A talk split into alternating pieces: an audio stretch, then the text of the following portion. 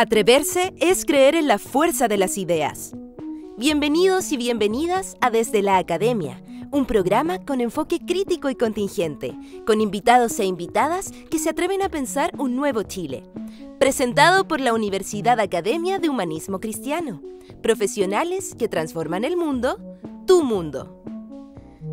En este capítulo conversamos con la convencional constituyente por la región de Antofagasta y doctora en ciencias naturales, Cristina Dorador. Muy buenas noches a todos, a todas, muy bienvenidos a este nuestro séptimo capítulo de nuestro programa Desde la Academia, un espacio de discusión, de análisis, de reflexión de la realidad nacional en el que contamos con diferentes docentes de la universidad que nos ayudan a, abrir estos temas, siempre con un invitado o una invitada eh, que hace carne un poco de este eslogan del programa, invitados, invitadas, que se atreven a pensar un Chile distinto. Hoy día nuestra invitada, sin duda, eh, es reflejo de eso. Tenemos el orgullo de presentar a Cristina Dorador. Ella es doctora en Ciencias Naturales, es constituyente del Movimiento de Constituyentes Independientes del Norte. Eh, agradecemos su presencia. Muy buenas noches, Cristina, por acompañarnos hoy día. En nuestro panel se encuentra nuestro panelista estable, Álvaro Ramis, él es rector de la Universidad Academia de Humanismo Cristiano, y junto a él conversando de distintos temas, abriendo esta discusión. Va a estar Ignacio Araya. Ignacio es docente de nuestro diplomado de cambio climático, el geógrafo experto en cambio climático. Está también cerrando este panel Camilo Sembler. Camilo es sociólogo y es doctor en sociología de la Escuela de Trabajo Social y Sociología. Muchas gracias a los tres y para dar inicio a la conversación dejo con ustedes al rector de la Universidad Álvaro Muchas gracias. Eh, muchas gracias particularmente a la profesora Cristina Dorador que nos acompaña en esta jornada, en este eh, momento de discusión donde tenemos eh, la posibilidad de darnos el tiempo de abordar temáticas con una perspectiva y un enfoque que obviamente la prensa en su formato habitual no logra eh, transmitir, ¿no? Y, creemos que nuestra invitada, eh, la constituyente Cristina Dorador, es realmente una invitada que, enaltece, digamos, nuestra, nuestra universidad de poderla recibir y poder enfrentar los debates que hoy día creo que son centrales para el cambio de paradigma de desarrollo en nuestro país. Sabemos que mm, la profesora Cristina Dorador tiene una larga trayectoria como académica, pero también como parte de la red de investigadoras de Chile y del colectivo Más Ciencia para Chile, que ha tenido un rol enorme en los últimos años de generar una discusión pública respecto al valor de la ciencia eh, eh, y, la investigación, en particular en, todos los ámbitos disciplinares de nuestro país. Y eh, esa discusión finalmente se ha cuajado, se ha institucionalizado también en la Convención Constitucional que ha aprobado eh, recientemente la, construcción o la, constitución de una comisión sobre el sistema de conocimiento, ciencia y tecnología. Eh, ¿Qué es lo que va a abordar? Principalmente la institucionalidad, sobre investigación ¿ah? y ciencia en Chile, gasto fiscal, políticas públicas en cultura, artes, humanidades, ciencia y tecnología, el derecho a la ciencia, al conocimiento y el rol del Estado en todas esas materias. Yo quisiera a lo mejor eh, que pudiéramos partir dando eh, pie a esa discusión. ¿Cómo se plasma, Cristina, este debate en la Convención Constitucional? ¿Por qué eh, abordarlo eh, con rango constitucional? ¿Por qué es un tema de tal centralidad, a tu juicio, para poderlo instalar en la norma fundamental del país? muchas personas podrán preguntar, ¿por qué la ciencia y la tecnología tiene relación con materias constitucionales? ¿Por qué darle esa importancia? Bueno, primero, muchas gracias a la Universidad Academia Humanismo Cristiano por la invitación. Un placer estar aquí. A ti, Álvaro, como rector y a todos los demás panelistas, muchas gracias. Bueno, em, en realidad, yo creo que, bueno, para nosotros que venimos de, la academia, quizá es, es, poco evidente, ¿no? Porque tenemos que tener eh, la, la, investigación principalmente en un rango constitucional. Pero para explicarle más, sencillo a, las personas, esto no es único de Chile, en realidad hay varias constituciones en el mundo que incorporan algo que ya está presente en la Declaración Universal de los Derechos Humanos, que es el derecho a, participar de la creación científica y, cultural. O sea, tiene que ver con la, con la creación, con el desarrollo humano. Por supuesto, esto puede tener muchas interpretaciones, muchas formas de, expresión en los distintos países, y en Chile en particular, eh, en todos los países en realidad, en, todas las situaciones humanas. Es muy importante la, la, investigación como, como punto, quizá uno de los tantos puntos de partida de entender nuestra propia existencia en un contexto amplio. No, va, no, no, no se reduce solamente a, la ciencia y la tecnología como, como algo aplicado, ¿no? algo que tiene un fin, un propósito, sino que la investigación en sí misma. O sea, el, hacernos preguntas como humanos amplias que ayuden a, por supuesto, entender nuestra, nuestra propia existencia, pero también ayuden a, a, que avancemos ¿no? como, como, como, como un grupo, ¿no? un grupo social, un grupo común, eh, eh, como sociedades. En ese sentido, en Chile tenemos una enorme deuda con el desarrollo de la investigación en todas sus disciplinas, no solamente en el área de ciencias exactas, sino que también fuertemente en las humanidades, las artes, las ciencias sociales, que fueron áreas muy eh, debilitadas, sobre todo en el periodo de la dictadura, donde bien sabemos que se cerraron muchas carreras, ¿cierto?, de este, de este tipo, de esta disciplina en distintas universidades de Chile, lo cual también deja una brecha y una merma en el desarrollo de los conocimientos. Entonces, cuando hablamos de conocimiento, no solamente, insisto, nos referimos a estas áreas disciplinares, sino que incluso a los conoceres locales y los saberes ancestrales. O sea, es una revalorización del conocer, que, que va más allá, ¿cierto?, de lo que nos dicen quizá algunas normas o formas de, generar conocimiento, que también nosotros lo, cuestionamos, porque bien sabemos que, por ejemplo, el conocimiento científico occidental ha sido generado por ciertas personas bajo ciertas condiciones, hombres principalmente, blancos, europeos, Estados Unidos, qué sé yo. Y esa forma de ver el mundo muchas veces se ha, se ha no muchas veces en realidad, se ha traspasado a nuestros propios conoceres lo cual nos deja fuera quizás de una propia interpretación. Y eso lo tenemos, y existen varias consecuencias, hay muchos ejemplos al respecto. Entonces, eso también es un tipo de reivindicación del conocer en su, en su máxima amplitud y también una invitación a pensar el Chile del futuro, en el contexto constituyente, ¿cierto? En base al conocimiento. Porque no podemos, por ejemplo, eh, imaginarnos este Chile donde vamos a hablar de normas, ¿no? de, de temas importantes, derechos sociales, sin tener como base el quiénes somos, hacia dónde vamos, ¿no? El conocer como, como, base sustantiva. Y también poniendo en relieve los contextos globales que, que existen, como por ejemplo la crisis climática. O sea, no se puede pensar Chile sin tener eso como, como claridad. O sea, tenemos una crisis, existe una crisis climática que va a afectar nuestros modos de vida, nuestros modos de interacción, las formas económicas, etcétera, inevitablemente. Entonces, en ese sentido, aquí el conocer y, la, evidencia se vuelve muy importante. O sea, también la toma de decisiones en base a evidencia, porque bien sabemos que muchas decisiones se toman simplemente por una, eh, un tema político, ¿no? Eh, que en Chile también están muy electoralizados. Por lo tanto, generalmente no son muy buenas decisiones que después tienen serias consecuencias para toda la sociedad. Sí, como les decía, bueno, iniciamos la conversación eh, con el rector Ramis, eh, la primera pregunta, y ahora continuamos con Camilo Sembler. Camilo Sembler es nuestro profesor doctor en sociología de la Escuela de Sociología, al igual que Cristina, él también es un investigador. Cristina es parte de la red de investigadoras de Chile, y por cierto que este es un tema que nos interesa mucho abordar hoy día, la ciencia, la política, cómo se interrelacionan eh, estos dos conceptos hoy día, cuán difícil es hacer ciencia hoy día en Chile también. Camilo, te dejamos con, con tu tiempo. Bueno, muchas gracias. Eh, agradecer, ¿cierto?, de nuevo a Cristina por el tiempo de, esta conversación, me imagino sobre todo en, una agenda tan apretada como la, que debe implicar el, rol que tiene ahora.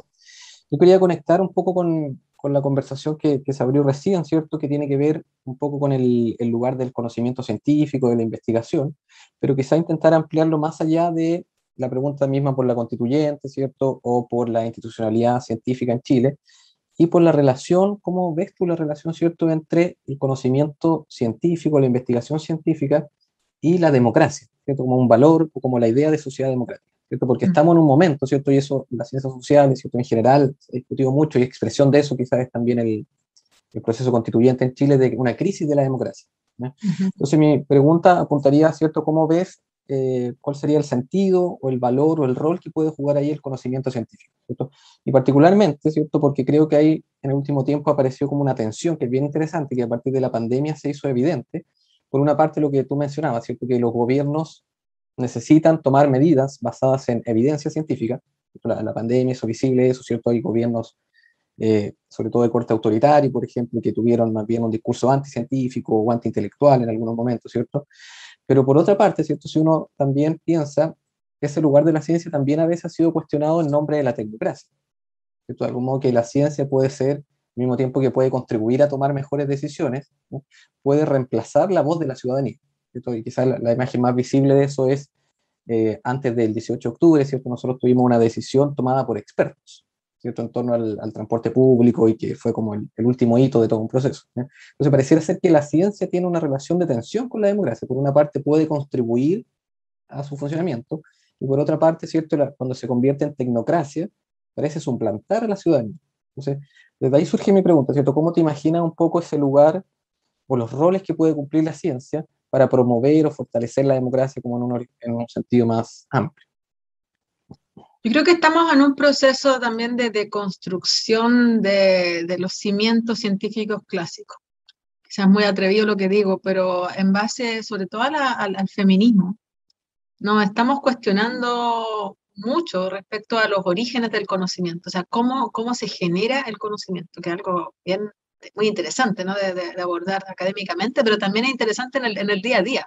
Por ejemplo, la pandemia, un buen ejemplo, ejemplo complejo, pero, pero lo, lo voy a tomar desde ahí, porque cuando una persona quizás que no tiene una base crítica quizás de, educacional, ¿no? O, o, que está permeado también lamentablemente en las redes sociales por muchas estas noticias falsas. ¿Cómo, cómo, cómo, cómo comunicar que es importante vacunarse? cómo comunicar que es importante no tomar las medidas, que, que el COVID es real, que, y ahí viene la verdad que también es cuestionar, ¿no? Qué es lo que es verdad, qué es lo que no. Pero, pero, mm, y ahí es donde también, sin duda, eh, eh, hay una, una brecha democrática. O sea, la, la, lamentablemente, eh, la investigación y el, el goce de, sus, de los conocimientos ha sido también se ha quedado ¿no? en, cierta, en ciertos grupos, quizás con mayor acceso a ciertos cultural, académico, y no ha permeado a, toda la sociedad. Y eso también es una responsabilidad compartida, creo yo, entre, entre los investigadores, investigadoras y también la sociedad en su conjunto, incluida la prensa, los medios, etc. O sea, no, tenemos nosotros una, una base fuerte científica. Y eso se denota incluso de los niveles más básicos educacionales. Eh, justamente, o sea, Chile es uno de los países que menos invierte en, investigación y desarrollo de la OCDE, está siempre en la cola. Eh, bueno, la, la, plata es una parte, pero en realidad lo, lo, que quiero llegar es que efectivamente el desarrollo del conocimiento y el impulso del conocimiento, sobre todo desde los territorios, es una herramienta democratizadora, completamente. Porque, y, y, eso va de la mano también de la disponibilidad de información. O sea, se puede generar mucha información y datos, por ejemplo, pero ¿cómo se llega a la gente? Entonces también tiene que haber ahí un vínculo, como una transición desde, desde la academia o desde donde se produzca el conocimiento hacia las personas. Entonces tiene que haber un cierto tipo de, de, traducción, no sé si traducción, pero, pero interpretación respecto a la cotidianidad. Y eso hace que claramente las personas tengan más herramientas para, por ejemplo, enfrentar temas de eh, medio ambiente. Cuando llega la empresa a instalarse, a la fábrica a instalarse al lado de la gente, bueno, eh, usted tiene que comprobarme que yo estoy contaminando. Tiene que tener evidencia científica que está... ¿Cómo una persona lo va a hacer? Entonces, ahí también hay un rol social, justamente la investigación, que, que no es menor. Pero también están, como digo, los conocimientos de base y la, y la, forma de comunicar esto. Así que claramente el, el, este, el, este hito yo creo que estamos viviendo ahora en la, en la convención, incluso de la, de la comisión que preguntaba recién el rector de crear esta comisión, es un fortalecimiento de la democracia porque nos va a permitir a la comunidad también ser partícipe no solamente de los logros de investigación, sino que también dar herramientas para pensarse a sí mismo. Y eso claramente nos despega, creo yo, de, esta, de esta incluso ideas comunes respecto al qué hacemos día a día, ¿no? al, tener como un, que, que, esta sociedad lamentablemente, este sistema neoliberal profundizó mucho el, consumo como un nivel de bienestar, sino que vincularlo con los entornos, con la generar, ¿no? generar comunidades, eh, vivir más el, contacto con la naturaleza. O sea, son, son otro tipo, digamos, de, desafíos. Muchas gracias, Cristina, Camilo. Eh, continuamos con Ignacio Araya. Ignacio. Hola, buenas tardes. Gracias, Cristina, por, por recibirnos. Em, para esta primera pregunta yo primero quisiera introducir enfocándome en cambio climático y política pública, un poco a través de la identificación de, los, del rol que cumplen los patrones de desarrollo en, esta encrucijada, para luego pasar a consultarte sobre las posibilidades de equilibrar eh, las dinámicas de poder que, sostienen estos patrones de desarrollo. Desde una perspectiva de cambio climático, los patrones de desarrollo son los que definen los niveles de vulnerabilidad de las personas y del medio ambiente, al mismo tiempo que son los que promueven el cambio climático. ¿no? Esto se refiere a básicamente cómo esta es una cita del, del, del, informe del IPCC del 2014, ni siquiera el más reciente. Ya voy a volver a eso. Eh, se refiere a cómo nuestro sistema de organización de la sociedad es la raíz de una serie de crisis que nos encontramos enfrentando hoy, ¿no? No solo el cambio climático, sino que la crisis ecológica, el hambre o, o la desigualdad, y esto sumado a la forma en que nos relacionamos con, con la naturaleza y entre nosotros. A pesar de que contamos con información suficiente respecto al cambio climático desde hace un buen tiempo, eh, la acción no se lleva a cabo. Hoy ya nos encontramos en una condición de crisis climática y las respuestas siguen un tanto reducidas al ámbito tecnocrático y basándose principalmente en políticas de mercado, respuestas individuales, y sigue dominando esta narrativa de que la humanidad lo ha hecho, ¿no? sin dar cuenta de que son grupos específicos los que han aportado esencialmente a sostener este problema, que a su vez tiene manifestaciones en impactos locales, eh, como lo hemos visto en una serie de conflictos socioambientales. Podemos, podemos mencionar una serie de, aspectos que explican este escenario, sin embargo me quiero detener en cómo las dinámicas de poder son las que, las que sostienen estos patrones eh, insostenibles de desarrollo, cómo son las dinámicas de poder las que sostienen el status quo, la inacción, el centralismo, la desigualdad y siguen sometiendo al medio ambiente y la sociedad de principios económicos sin identificar la interdependencia de las partes. Y aquí me acerco a la pregunta tú no solo provienes desde la ciencia y, no solo abogas por el rol que ésta puede jugar en la política pública, sino que también te hemos visto abogar por la descentralización o darle mayor incidencia a los territorios y su población. Entonces, desde esta perspectiva, ¿crees tú que contamos con la oportunidad de tender mejores puentes, no solo en la convención, ¿no? Eh, entre la ciencia, el conocimiento, los saberes, eh, la justicia epistémica, como te hemos escuchado mencionarlo? La ciudadanía y las políticas públicas, ¿no? Mejores puentes entre esto. Y, si esto puede ser institucionalizado como una forma de avanzar hacia democracias más, más directas, si tú crees que esto podría ayudar a equilibrar las dinámicas de poder detrás de nuestros patrones insostenibles de desarrollo. Bueno, es quizá la pregunta, ¿no? Y se relaciona también al anterior respecto al, rol de la investigación, de la tecnocracia, ¿no? Que se preguntaba. A ver, eh, desde la Constitución, nosotros, yo creo que están pasando muchas cosas muy interesantes. Eh, de partida estamos conversando de temas que quizá yo por lo menos nunca, no me hubiese imaginado que estuviésemos conversando así tan abiertante, porque hay muchas temáticas que uno se ha aproximado desde la experiencia, por lo menos en mi caso, desde, hacer investigación, yo soy de Antofagasta también, volví a Antofagasta y hacer investigación desde ahí con, con mucha convicción de, sabiendo, digamos, el lugar en que estaba y, lo difícil que podía ser, pero, pero también fue un tema de opción. Y eso también yo creo que, que, bueno, ha generado, aparte del, de la experiencia, el conocimiento, también el cuestionarse. O sea, uno se, se, para desde otra vereda a cuestionar justamente no solamente el, el, sistema científico nacional que uno es parte, sino que también sus múltiples aristas y conexiones. Y eso ha sido, yo creo que muy importante, por lo menos en nuestra experiencia, y que sí es traspasable, transferible a, otra instancia como la convención. Es decir, cuando hablamos de ciencia e investigación en los territorios, tenemos que también hablar de qué estamos haciendo y por qué lo estamos haciendo, ¿no?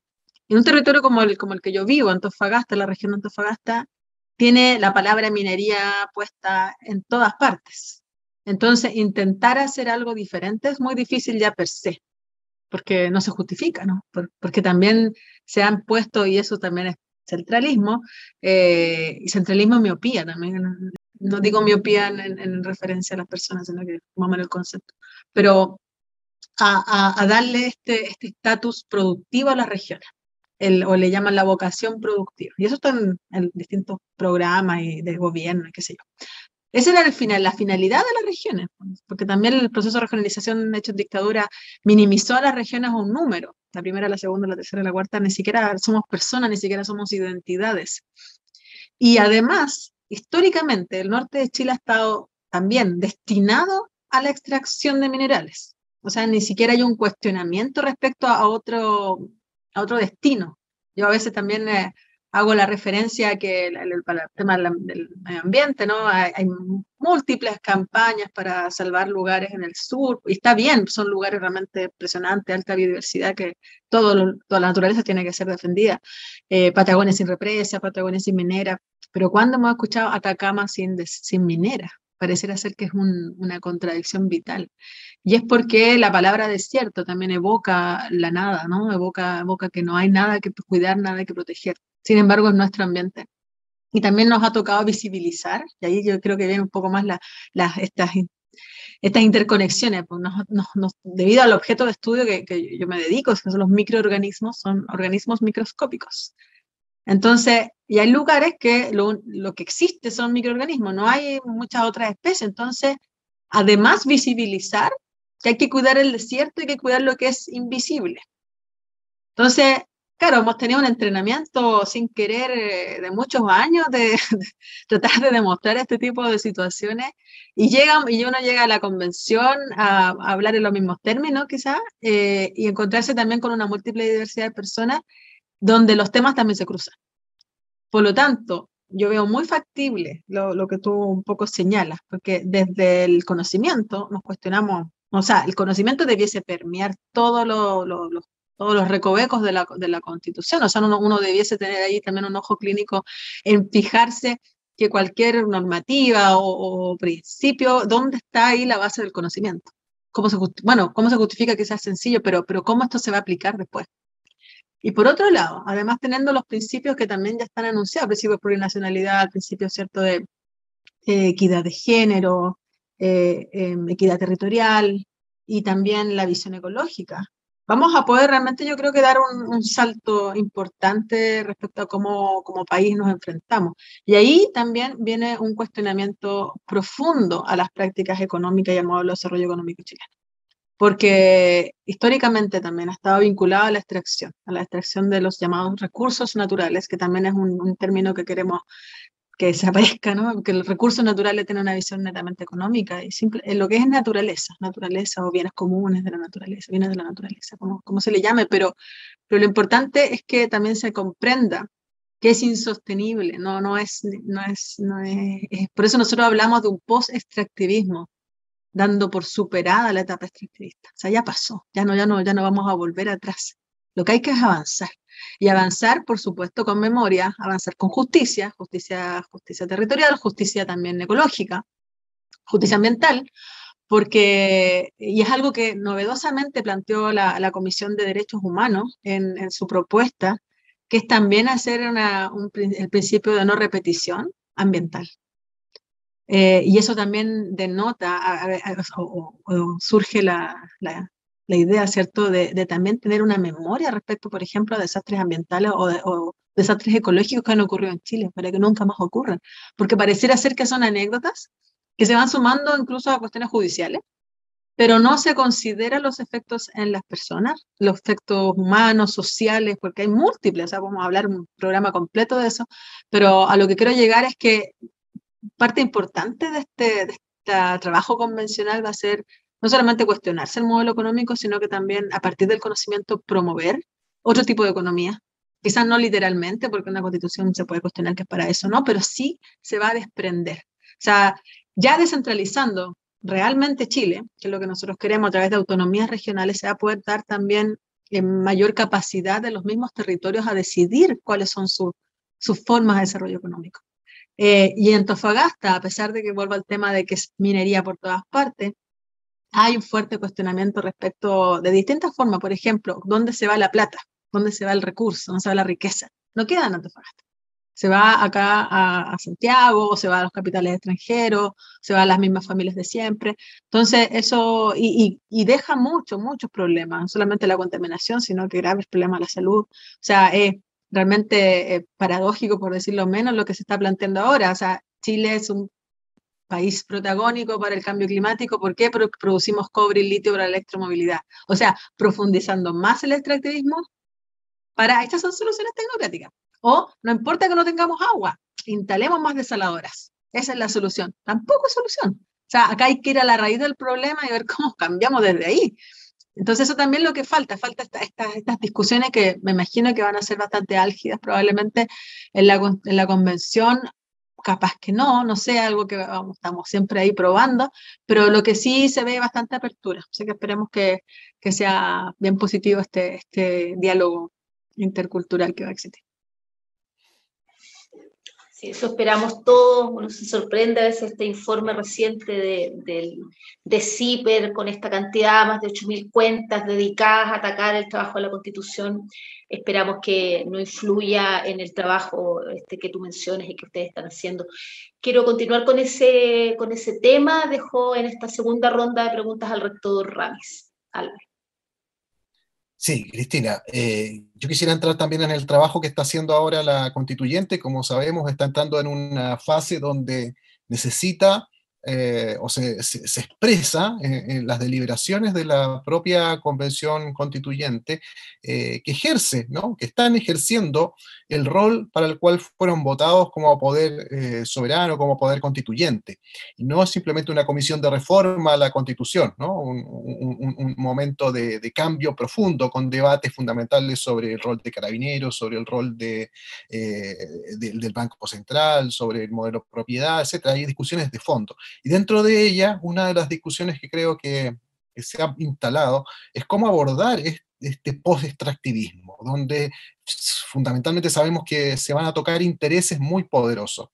El ejemplo más claro, ¿no? Eh, este año hemos visto la licitación de Corfo, que adjudicó eh, eh, esos recursos que a partir del, acuerdo que logró el Estado con SQM se han destinado para, eh, para que se pueda generar un centro de innovación en tecnologías limpias que eh, varias universidades postularon a poder eh, gestionar. Y sin embargo se adjudicó a un consorcio internacional sin privilegiar la inversión en territorio y de las universidades nacionales. esto es solamente un ejemplo de una perspectiva donde, usando un poco la metáfora clásica, ¿no? se patea la escalera del desarrollo en vez de facilitar eh, la, incorporación de capacidad de innovación, desarrollo eh, en el país, más bien se la vuelve a, radicar en, en, otras latitudes. ¿no? Eh, Miguel de Unamuno alguna vez dijo que inventen otros, ya tratando de decir, mire, la, luz eléctrica alumbra tanto en España como en Alemania, que la inventen los alemanes, nosotros vamos a beneficiarnos de, de esa misma luz eléctrica. No necesitamos por lo tanto, ciencia para poder desarrollarnos. Yo creo que esa mentalidad eh, sigue permeando eh, buena parte de nuestra política de innovación, de desarrollo, de investigación. ¿Cómo enfrentarse a esos poderes? ¿Cómo vamos a dar ese salto? ¿En qué medida la Convención Constitucional tiene la fuerza para abordar estos debates donde eh, hay intereses tan poderosos ¿ah? intereses económicos tan grandes, ¿no? Como los del señor Ponce Lerú, que van a oponerse frontalmente a cualquier cambio de política en este, en este campo. Bueno, un, tema, un tema complejo. Yo creo que mm, claramente hay un sector del, no sé, del mundo quizás político, vinculado al empresarial, ¿no? que no quieren que ocurran cambios, porque el, sistema está diseñado para justamente el beneficio de unos pocos. Sin embargo, eh, la fuerza constituyente es muy grande. Yo creo que no, no se ha dimensionado quizá eh, esta fuerza que no solamente parte desde los y las constituyentes, sino que muchos de nosotros provenimos de movimientos sociales de años de trabajo, décadas de trabajo mucho, de los territorios.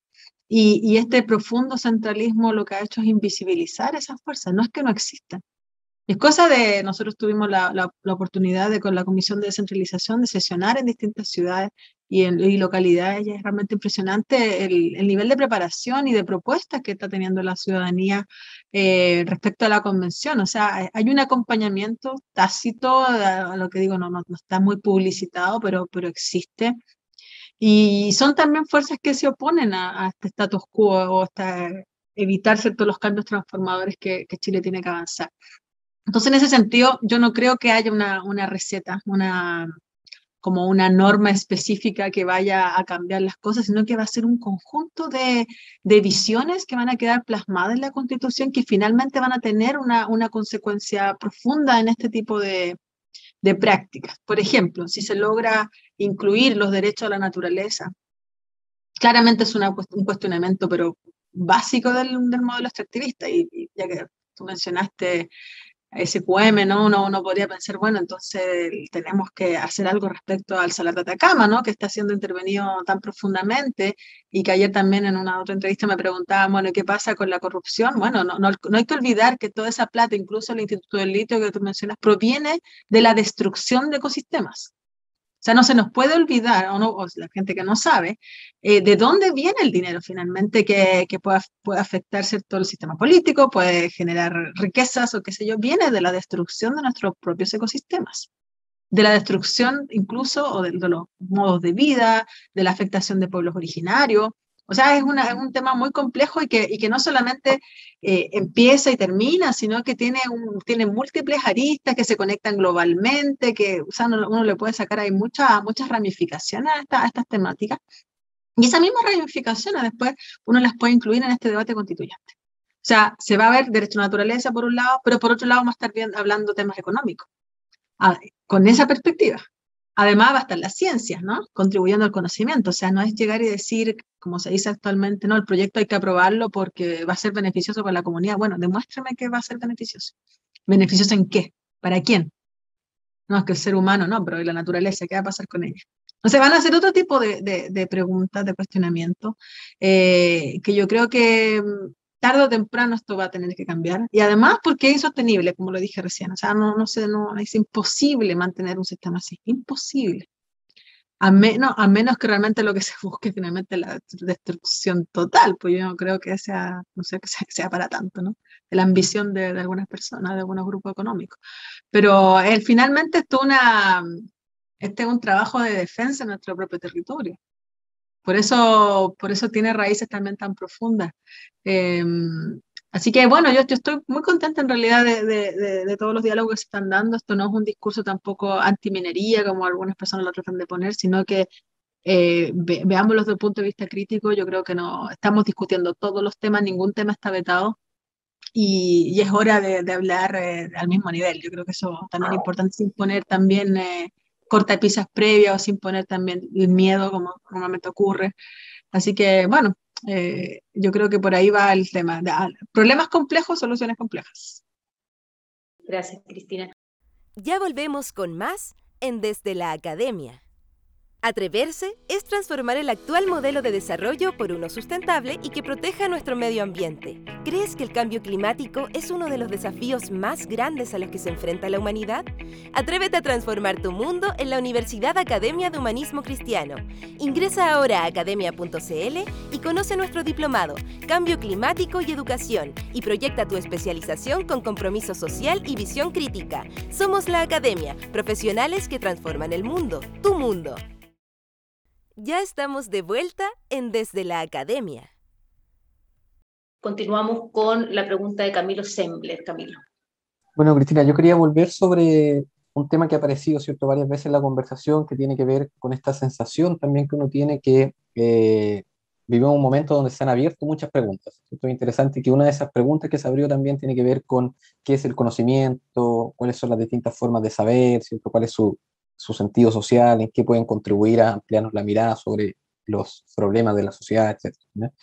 Y quería, en relación a como esa discusión, ¿cierto? Como mencionar dos temas eh, y preguntarte tu, tu, opinión, ¿cierto? Lo primero es eh, la pregunta que, o el tema que ya has mencionado varias veces, ¿cierto? Esta idea de los saberes desde los territorios, ¿cierto? Cómo se puede abrir la mirada sobre qué es el conocimiento para incluir los saberes desde los territorios. Ahí la idea de justicia epistémica que, se ha comentado, ¿cierto? que tú has planteado, creo que es, muy relevante para entender cómo ese horizonte, pero cómo te lo imaginas en el sentido eh, más allá del proceso constituyente, ¿cierto? Como en una institucionalidad que logre recoger eso, ¿cierto? Que no sea solamente de algún modo una apertura hacia otros saberes, que sea como el punto de partida, ¿cierto? Pero que después como la institucionalidad lo recoge, ¿cierto? Porque si uno piensa eh, una institucionalidad en torno al conocimiento que sea capaz de tener esa amplitud.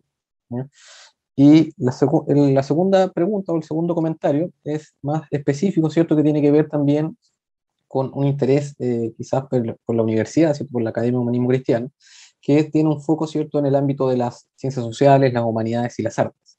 Entonces me interesaba también consultarte cómo ves ahí, tú viniendo desde el campo de las ciencias exactas, ¿cierto? de la biología, ese posible diálogo, ¿cierto? que ha sido un diálogo que hace tiempo se reconoce su necesidad, pero que ha sido bien difícil de instalar. Que hoy día, claro, hay políticas de eh, interdisciplinariedad o transdisciplinariedad, pero si uno mira en general los incentivos del sistema de investigación, de conocimiento, de publicación, por ejemplo, apuntan más bien hacia la especialización.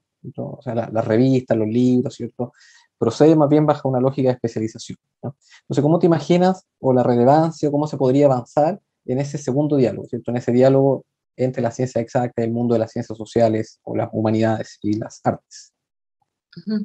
Bueno, respecto a la primera pregunta de la institucionalidad, claro, es algo que también se puede abordar desde la Constitución. Uno también eh, va, va, a poder eh, recomendar una, más que recomendar, ¿no? incluir una, un cierto tipo de institucionalidad que resguarde los derechos que se vayan a aprobar, derecho a la ciencia, derecho, más que la ciencia al conocimiento. Hay varias constituciones en el mundo que lo, que, que lo abordan directamente y también otras lo justifican, el, que se desarrolle el conocimiento científico, tecnológico, incluso las más jóvenes, constituciones más jóvenes hablan ya de innovación, entonces también vamos a ver cómo nosotros nos estamos permeando, porque esta constitución igual es muy novedosa, no solamente por la paridad, sino que también porque estamos en un contexto pandémico y de crisis climática. O sea, eso va, va a estar de alguna forma considerado. Entonces, eh, hay constituciones que abordan, por ejemplo, la soberanía alimentaria, Ecuador, otras que dicen desarrollo económico, o sea, la ciencia para el desarrollo económico, otras que simplemente, que, lo, que yo creo que por ahí tenemos que nosotros, por el, conocimiento como base del desarrollo humano y, en contexto, ¿cierto?, de que nosotros somos parte indisoluble de la naturaleza, que es también otra, otra, otro cambio de paradigma y de ética respecto a nuestras relaciones con, la, con el ambiente.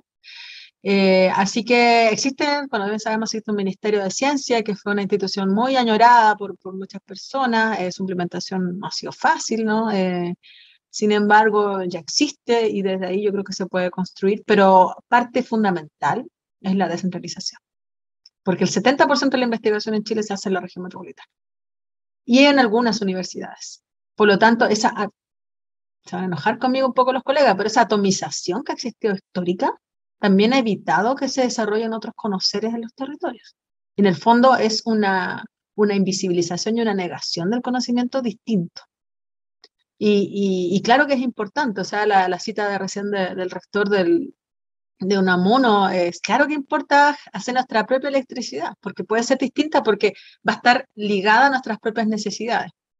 Y también no podemos negar la creatividad. O sea, simplemente por decir, no, no lo haga usted porque ya hay ingenieros mucho más capaces que usted en, Europa para hacerlo. Y ese ha sido un discurso que ha estado muy presente. A nosotros, las regiones siempre nos han dicho eso. Por aquí vamos a, vamos a desarrollar un instituto, no sé, de, de cáncer en Antofagasta, si en Europa hay muy buenos, simplemente traemos investigadores de afuera y los instalamos acá. O traemos centros extranjeros y los instalamos acá lo cual puede ser una solución, pero, pero en realidad no, no cubre el problema, que es el desarrollo de las propias capacidades, es no creer en las propias personas. Y eso es algo que hay que cambiar profundamente. Así que sí se puede abordar institucionalidad, eh, yo creo que va, a ser a través de, probablemente, insisto, vinculado a, centros inter y transdisciplinarios, eso yo creo que es clave, es clave. A mí me tocó estar participando de la primera primeros años del, del, del grupo de estudio de inter y transdisciplina de, de FONDESIT, que ha sido una experiencia también muy, muy importante. Y también en mi caso, tú me preguntas cómo, cómo dialogar con, la, con las otras disciplinas. Bueno, yo lo he vivido, estoy trabajando actualmente con un antropólogo, con Cristóbal Bonelli, donde estamos tratando de explicar esto que yo les, les comentaba recién desde el mundo microbiano. Es un concepto que estamos que ya lo, lo, aceptaron en la publicación, así que ahí se los voy a compartir después, sobre los microdesastres, o sea, cómo un desastre a nivel microbiano microscópico, es decir, por ejemplo, la desaparición de un ecosistema tiene consecuencias globales y como eso también se puede eh, ir vinculando a, por supuesto, a distintos saberes, pero también al, extractivismo. Así que esas han sido, por lo menos en, mi caso, eh, reflexiones muy, muy importantes, porque uno también, para que se comprenda, eh, tiene una escuela muy rígida, una escuela de pensamiento muy, muy inflexible. Incluso a, mí me costó mucho, por ejemplo, entender que se podía perfectamente escribir un trabajo en primera persona, que nosotros nos ponen casi así como, como una regla en la mano, ¿no? que hay que escribir en tercera persona singular y sin ningún afecto, completamente desarraigado, solamente el objeto de estudio. En cambio, cuando uno ya empieza a verlo de la parte más humana, ¿no? E involucrándose con su propia investigación o involucrándose con el, el, qué sentía, el qué veía, es realmente un, así por lo menos para mí, un, un viaje muy, muy importante y, y yo creo que varios investigadores están también transitando en eso, pero es un, es un, va a ser un trabajo de mucho tiempo, sin embargo es importante que esto ocurra, sea bidireccional o multidireccional, ¿no? Que también la, las ciencias sociales y la humanidad y las artes se abran también a otras disciplinas. Yo creo que va, de la mano de, de todos lados. Así que mm, eso es súper importante para Chile porque nosotros tenemos brechas de investigación disciplinares muy profundas.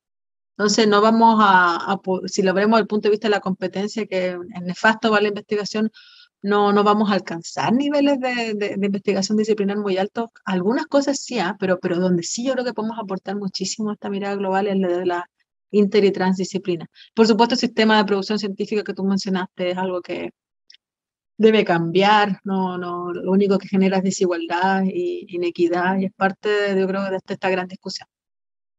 Gracias, Camilo. Seguimos con la pregunta de Ignacio Araya. Ignacio, te dejamos. Muchas gracias. La tentación de, de, hacer diferentes preguntas es, bien grande, eh, pero me parece interesante eh, escuchar hablar a una persona proveniente de la ciencia exacta de saberes distintos a los científicos, ¿no? Así que me voy a alejar un poquito de, de la ciencia eh, clásica para profundizar un poco en la perspectiva de saberes, en la perspectiva de la justicia epistémica. Eh, una perspectiva de transformación critica el rol que ha jugado un poco la ciencia en el cambio climático. ¿no? Sabemos que parte importante del cambio climático tiene que ver con procesos tecnológicos y científicos que están, que están detrás de él. Eh, y, y, a la vez trata de buscar nuevas perspectivas, a algunos les, gusta llamarlo pensar fuera de la caja, pero en realidad eh, busca establecer relaciones distintas con, con, con, la naturaleza y entre nosotros, y ahí es donde entra a buscar eh, estas nuevas perspectivas que no están necesariamente desarrolladas al interior de, de, la ciencia clásica, sino que están en los territorios, ¿no? Entre ellas el buen vivir, el, el, el o, lo que Jacqueline Caniwan desde Puerto Saber incorporó a través del Litrophil Mongen hace ayer, si no me equivoco. desde tu perspectiva, ¿qué, ¿qué, rol crees tú juegan estas perspectivas para construir el, el, pensamiento hegemónico que ha promovido el cambio climático y, y así buscar alternativas hacia, hacia desarrollos más sostenibles en, los diferentes territorios. A ver, em, yo creo que también referirse a la, a la, claro, es que es tentador también referirse a la ciencia como una sola cosa homogénea, ¿no? Eh, pero, pero sí es diversa, ¿no? diversa. Y quienes la, la, realizamos también somos diversos. Pero sí, eh, es más, más fácil verlo así también. Eh, a ver, la misma investigación científica es la que alertó justamente el, el, cambio climático. Hace muchos años, ¿no? Que ya se sabía que un aumento del, del CO2 podía ocasionar un efecto invernadero. Sin embargo, eh, la, la, las personas que finalmente toman decisiones o, que son las grandes potencias mundiales o, o que tienen intereses económicos, es, eh, se prefiere ignorar. El conocimiento se ignora. Cuando no es conveniente, se ignora y eso, eso pasa. O sea, un, un, ejemplo nuestro, en, en, Antofagasta hace unos años se instaló un galpón de concentrado de cobre en, en, el centro de la ciudad, en el puerto.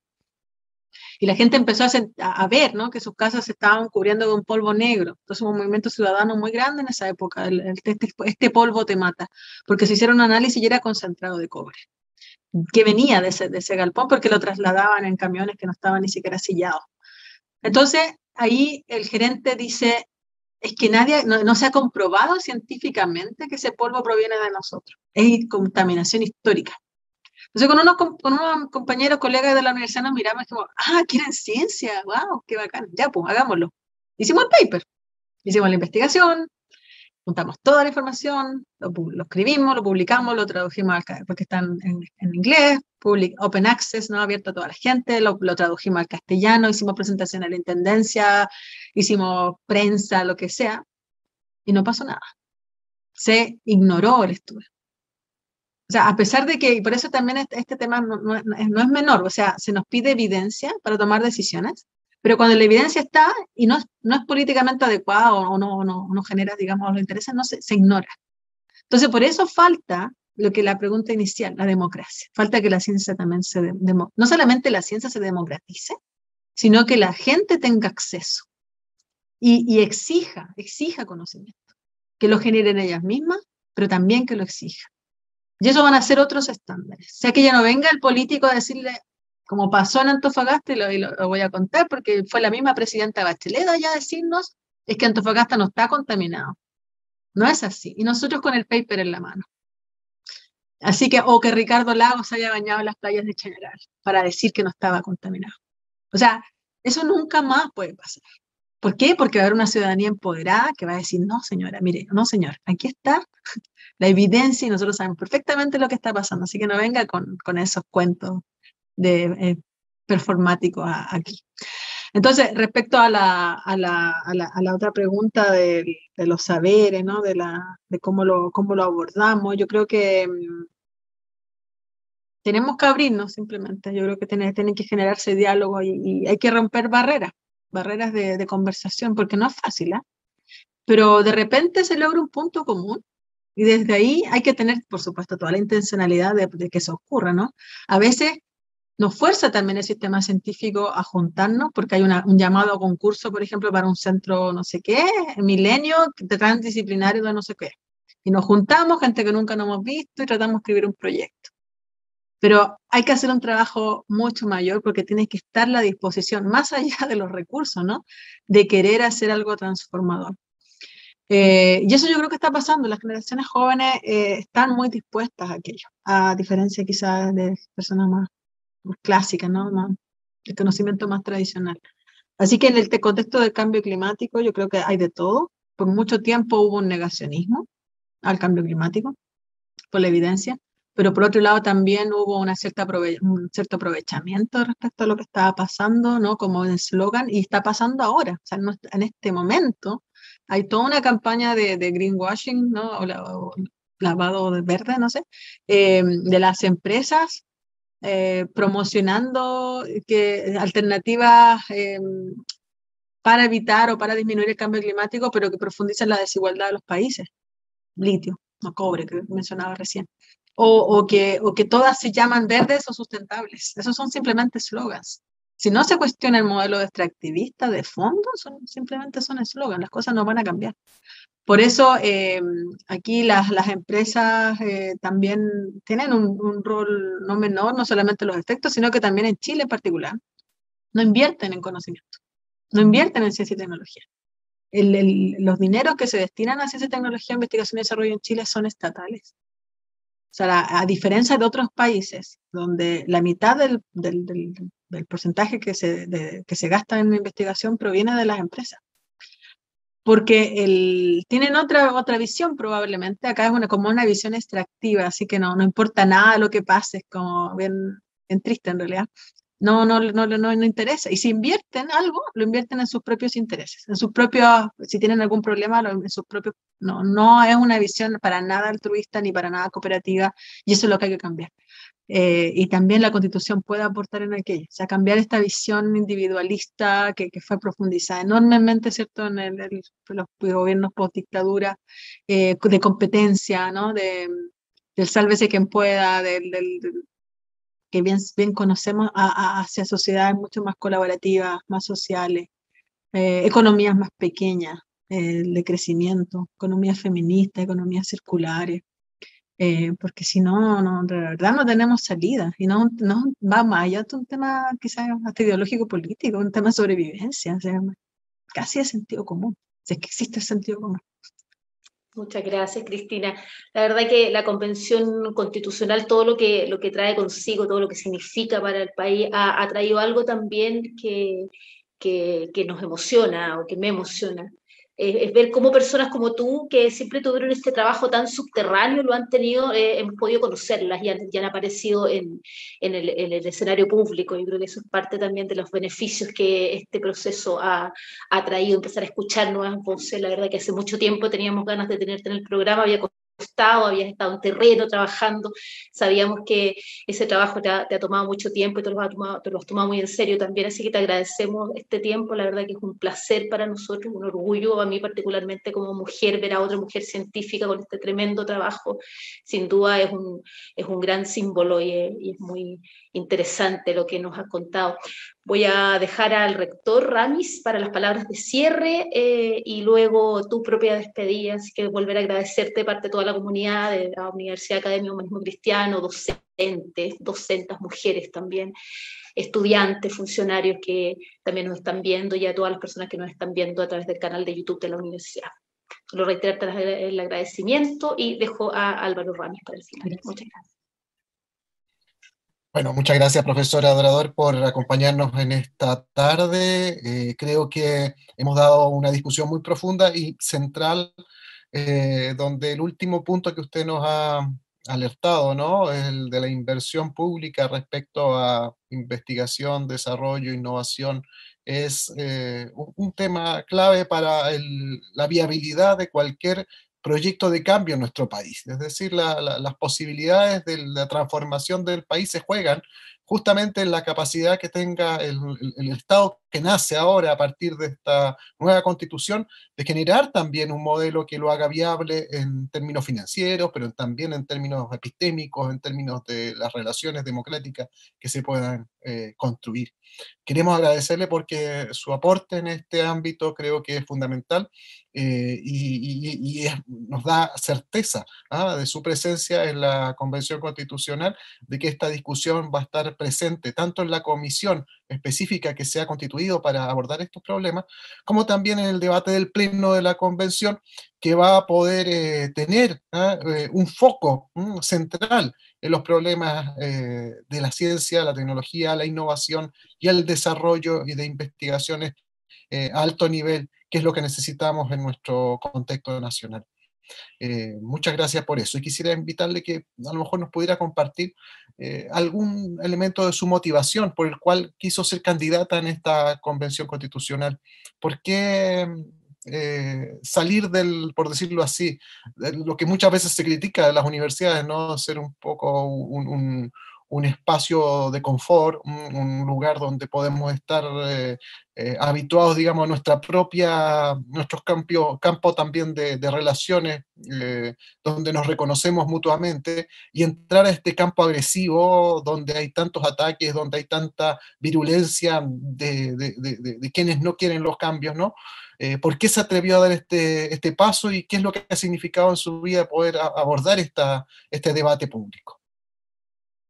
Bueno, muchas gracias Álvaro por tus palabras y, y agradezco de nuevo a la, universidad por este espacio. Aprovecho de saludar a toda la comunidad, estudiantes, funcionarios, académicos eh, que están aquí escuchando. Eh, a ver, eh, yo, creo que, yo creo que fue difícil la decisión, en realidad, eh, eh, pero ya cuando se empieza a gestar ¿cierto? El, el, proceso constituyente, incluso antes, ¿no? El 18 de octubre, incluso antes, antes, antes, nosotros ya veníamos haciendo un trabajo de mucho tiempo con temáticas ambientales relacionadas a, a los salares, y fue justamente el involucramiento que, que, uno va teniendo con su propio objeto de estudio, en mi caso, lo que, lo que fue motivando esta, esta decisión finalmente, pero yo siempre he sido muy inquieta también, o sea, no solamente hago ciencia, me gusta la música y otras cosas, eh, me gusta escribir, mis papás son poetas, así que también me, me, me gusta relacionar, hacer cosas, cosas distintas, ¿no?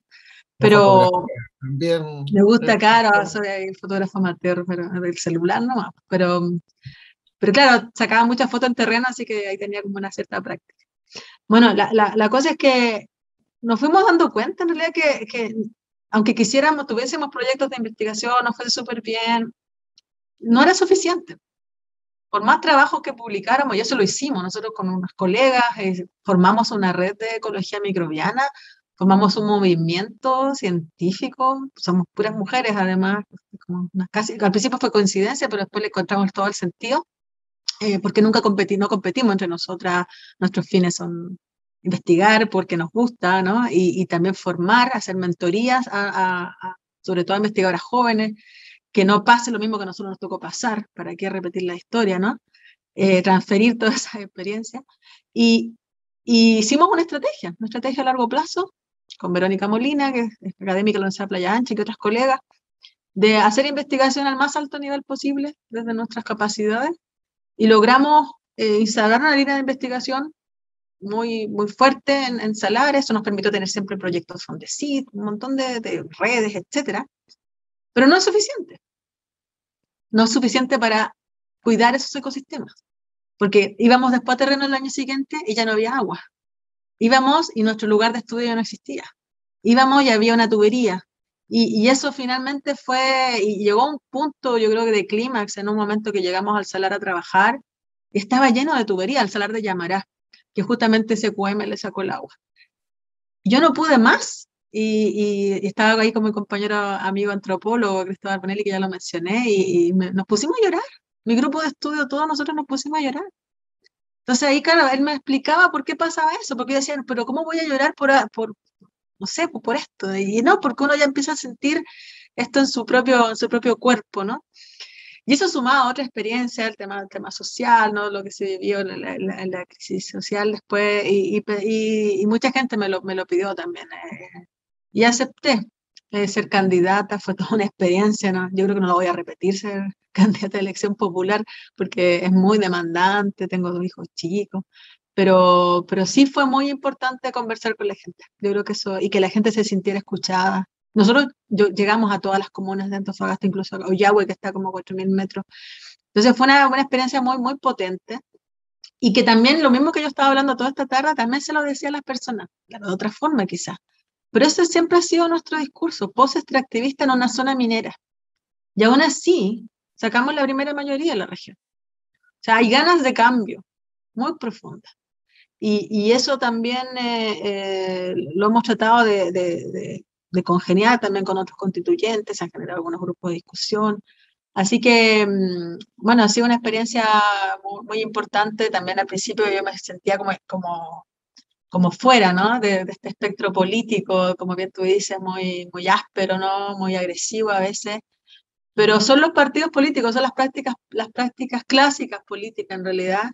Y es yo creo que, y el mundo independiente que está mayoritariamente presente en la convención y además em, desde regiones, eh, tenemos otras, otras visiones. Así que em, es, es como, em, ya hemos podido congeniar muchas ideas, por lo menos en nuestra comisión de centralización se, ha podido conversar ampliamente. El tema es la amplificación de los discursos de, odio, los discursos, ¿cierto? Esto, la, la violencia, por ejemplo, la violencia que, que sufre la Machi Francisca Linconao es completamente inaceptable. O sea, todos los días hay gente afuera de la convención, eh, de alguna u otra forma. A veces son protestas sociales, a veces, pero a veces no, solamente para gritar. Y es algo que, bueno, estamos viviendo en el día a día, la violencia digital también. Así que ha tenido de dulce y de agraz, pero yo estoy muy contenta porque creo que, como bien se ha señalado, ah, son espacios que no, no, hubiésemos, no nos hubiésemos imaginado antes en este Chile, ¿cierto?, tan opaco que estemos viviendo. Así que por eso también es tan importante ir a todos los territorios, porque ahí también se están viviendo otros procesos. Así que yo creo que hay que estar con mucha esperanza y apoyar la convención, acompañar la convención. O sea, también lo hago, aprovecho la invitación a ustedes como universidad a participar del proceso, en las instancias que existan, ¿cierto? Van a haber muchas comisiones donde se va a poder aportar muchísimo y, y créanme, estamos todos muy pendientes de lo que dicen las comunidades universitarias o no, em, sobre el proceso. Así que em, eso, acompañar la convención y cuidarla porque es un espacio creo que único que hemos tenido en la historia y es una ventana de oportunidad para grandes cambios. Muchas gracias, mucha suerte. Buenas noches a todos, a todas. Esto fue Desde la Academia. Te esperamos en un próximo capítulo. Descubre más de nuestros contenidos en academia.cl o en las redes sociales de la Academia.